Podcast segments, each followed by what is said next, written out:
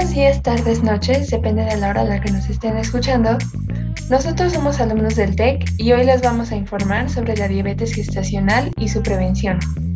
Yo soy Andy. Yo soy Frida. Y yo soy Germán. Comencemos. Bueno, pues bienvenidos nuevamente a todos. Gracias por acompañarnos en este nuevo episodio de nuestro podcast. El día de hoy les traemos un tema súper interesante y es enfocado sobre la diabetes mellitus gestacional.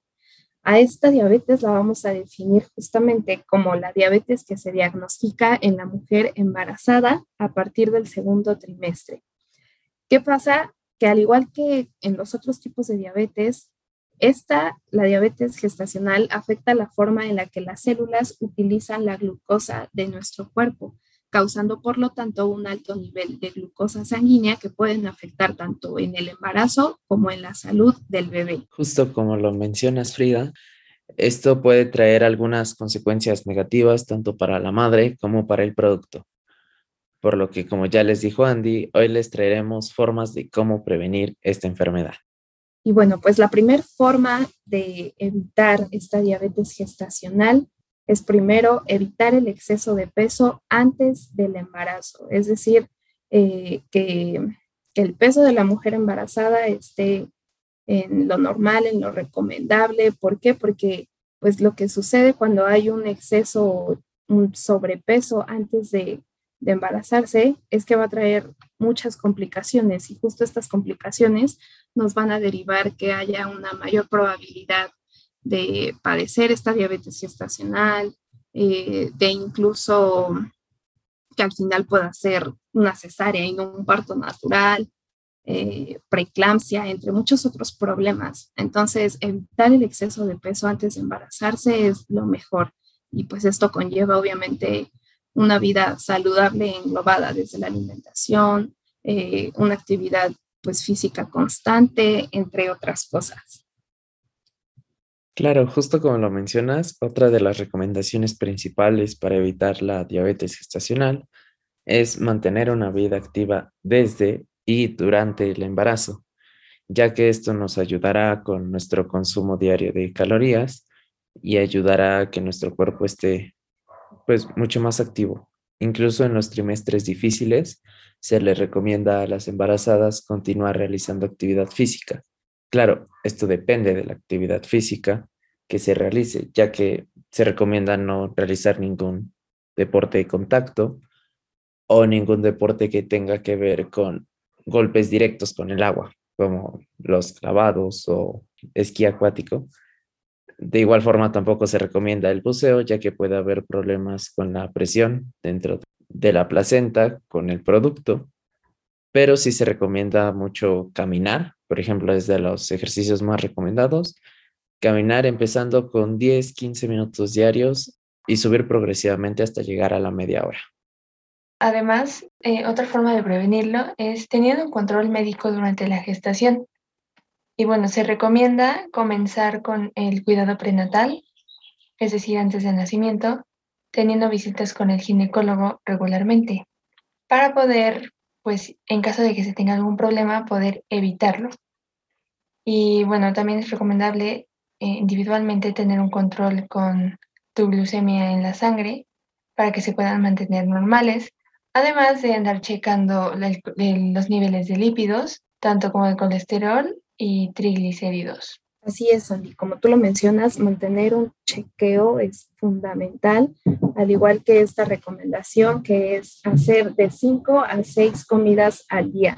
Esto va a ser fundamental para que la alimentación pues, de la mujer embarazada sea la correcta. ¿Y cómo tiene que ser esta? Pues equilibrada, variada y sobre todo que sepan que no se trata de comer hasta más no poder o de atascarse, nada de eso.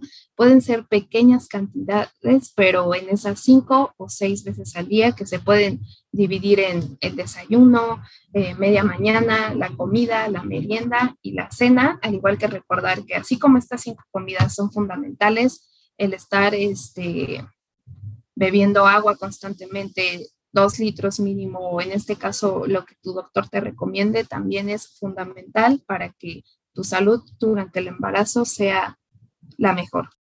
Justo Frida, como mencionas, recordemos que sobre todo en el último trimestre del embarazo, es importante empezar a aumentar la cantidad de líquidos en preparación para la lactancia. La alimentación es básica para el cuidado de la diabetes gestacional, para poder prevenirlo y en general para todo el embarazo. Así como también es importante cuidar específicamente la ingesta de hidratos de carbono, que son pues el macronutriente más importante, de los más importantes para controlar los valores de la glucemia. Y también es importante recordar que pues la ingesta normal se recomienda entre, eh, que sea entre un 40 y un 50% de las calorías totales. Pero como dijo Free, es importante tener un control y checarlo con tu ginecólogo o pediatra o nutriólogo. Justo, además de todo esto, sumando a las recomendaciones de la alimentación, también recordemos que es importante el consumo de fibra, ya que este nos ayuda, digámoslo de alguna forma, a ralentizar un poco todos los procesos catabólicos y anabólicos que se dan durante el metabolismo pero bueno, ¿qué les parece si empezamos con algunos mitos que son muy frecuentes en cuanto a esta enfermedad, la diabetes mellitus gestacional? Sí, me parece súper bien. Y creo que podríamos empezar con si la diabetes mellitus gestacional se transmite al bebé. Y pues esto es falso, así como tal. Ya que pues la diabetes no se puede llegar a transmitir al bebé, o puede afectar al bebé si se cumple con todos los requisitos y cuidados al bebé y siguiendo el tratamiento como te lo indicó el doctor. Pero bueno, algunas de las complicaciones que puede llegar a tener el bebé, aunque se puede notar en el bebé, es que puede llegar a pesar más de 4 kilos. Esto pues eh, también puede llegar a ser un mito, ya que antes se creía que pues los bebés grandes significaban salud pero pues esto igual es totalmente falso, ya que pues puede desencadenar nacimiento antes de tiempo y prematurez. Claro, además de muchos problemas durante el parto. Entre más grande sea el bebé, pues más difícil va a ser tener un parto natural. Siempre se va a recomendar más la cesárea. Así es, Germán. Justo eh, pues son como temas muy importantes que a veces no tratamos. Y aquí viene el segundo mito que creo que es súper bueno. Y dice así, el aumento del peso en el embarazo es malo porque me predispone a diabetes mellitus gestacional. Y pues esto otra vez falso en mayúsculas porque hay que entender que es todo lo contrario. El aumento de peso en el embarazo es importante y sobre todo, más que importante, yo diría necesario. ¿Por qué? Porque no es solo pues aumentar por, por aumentar, o sea, esto tiene eh, pues sus causas y sobre todo que te va a estar preparando para muchas cosas, o sea, eh, en el embarazo obviamente va a variar, depende a la persona, depende al peso que tengas eh, antes, pero se suben aproximadamente pues de 10 a, a 15 kilitos, pero repito que pues puede variar y sobre todo que este aumento de peso no se te va a ir, no sé, lo que muchas veces le preocupa a las mujeres de que no, al estómago o eh, ya voy a quedar gorda. Pues no, porque esto se va a distribuir en varias partes. De entrada, pues sí, eh, almacenamiento de grasa, pero también eh, un aumento del volumen de líquido, al líquido amniótico, al volumen sanguíneo, eh, a los senos, por ejemplo, porque este aumento de peso también te, te va preparando para el proceso de la lactancia. Entonces, es muy importante aclarar que no es malo, no está mal subir de peso durante el embarazo, es algo necesario, tanto para ti como para tu bebé. Súper de acuerdo. Al igual que la diabetes gestacional puede provocar un aumento excesivo en el peso del producto, pues esto, el buscar no subir de peso durante el embarazo por algún tipo de temor, pues puede generar que el producto venga con deficiencia de peso. Entonces, no irse a los extremos.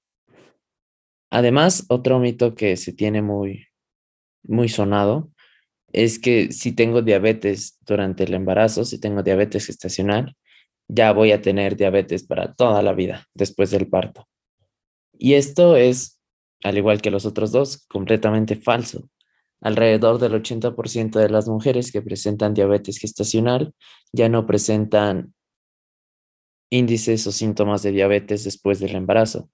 Esto, como se sabe, bueno, pues a las mujeres que se les diagnostica diabetes gestacional a través de la prueba de glucosa, se les pide que se haga una nueva prueba después de tres meses desde el parto. Esto de nuevo para comprobar si adquirió diabetes ya o si simplemente fue diabetes gestacional. Sin embargo, es importante tener en cuenta que las mujeres que tuvieron diabetes gestacional en uno de esos partos, es mucho más probable que desarrollen este mismo tipo de diabetes en sus futuros partos.